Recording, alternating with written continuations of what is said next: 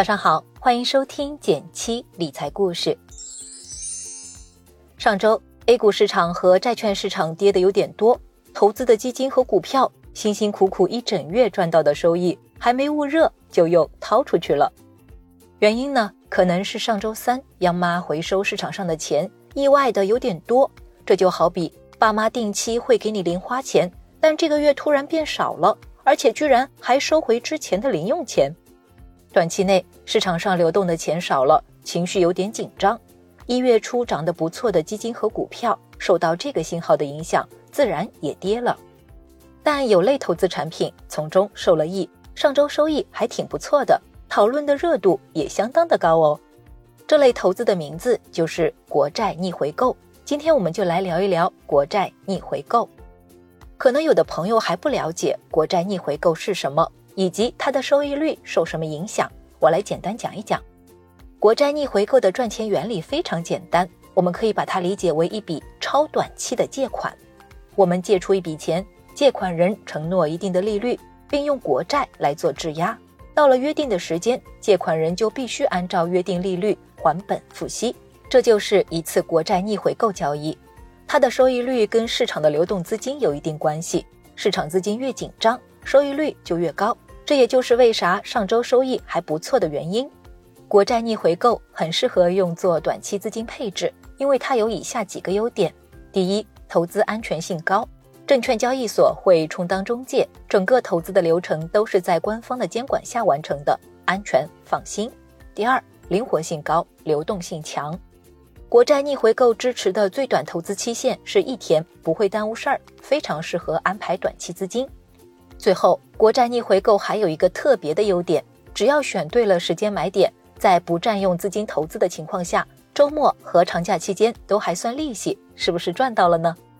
听到这儿，是不是有小伙伴已经想要购买国债逆回购了呢？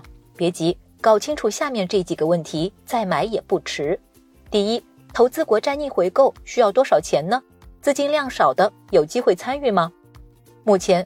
国债逆回购在上交所和深交所都有交易，不一样的是，上交所版比较土豪，十万起交易，收益率稍高；而深交所版更接地气，一千元就可以交易了，一千的整数倍递增，因此最少有一千元就可以考虑参与了。第二，国债逆回购什么时候开始计算利息？到期资金什么时候能够提取到银行卡呢？关于这个问题，大家需要弄清楚国债逆回购计算利息的特点。第一，交易国债逆回购后的第二个交易日才开始计息。第二，计息按照实际占款天数来计算。第三，到期日本金和利息暂时无法提取到银行卡，但是可以在证券账户内做投资，买股票、基金或者理财。第四，到期日加一日，本金和利息才能提取到银行卡。但这天必须是交易日。不太理解这段话也没关系，现在证券账户 APP 非常人性化，这些信息基本都能看到。我在文字区放了一张一天期的国债逆回购的图片示例，大家可以看一下。第三个问题，国债逆回购什么时候收益高呢？大多数时候，国债逆回购的年化收益率在百分之二到百分之三，但在月末、季末、年末。节假日前，市场比较缺钱的时候，机构会愿意提高利率来借钱，收益通常就会飙高。像前面说的，冲到百分之九也是有可能的。过了钱荒期，利率就会降下来，所以把握好投资的时间很关键。第四个问题，具体什么时候买最好呢？如果你想多享几天收益，还不占用资金使用，以星期为投资周期的话，每周周四买一天期的最划算。如果今年春节前想投资，按照文字区的图片直接抄作业就好了。还是要提醒一下大家，国债逆回购的收益率会根据市场上的资金紧张程度而浮动，能不能再冲到百分之九，目前说不好，但通常情况下也会比余额宝高。最后一个问题，投资国债逆回购有什么手续费吗？国债逆回购投资是要收取一定费用的，按照投资金额乘以费率就可以算出要交多少了。相较投资基金、股票时买和卖都要收取费用，国债逆回购投资一笔只按相应投资期限和投资金额收取一次费用。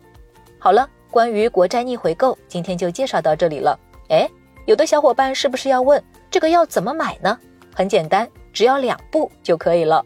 首先，开通一个股票账户，然后打开你的证券 APP，交易一栏找到银证转账，按照个人的资金安排充值，记得手续费也要充进去。如果只充整数，会在购买时提示购买失败的。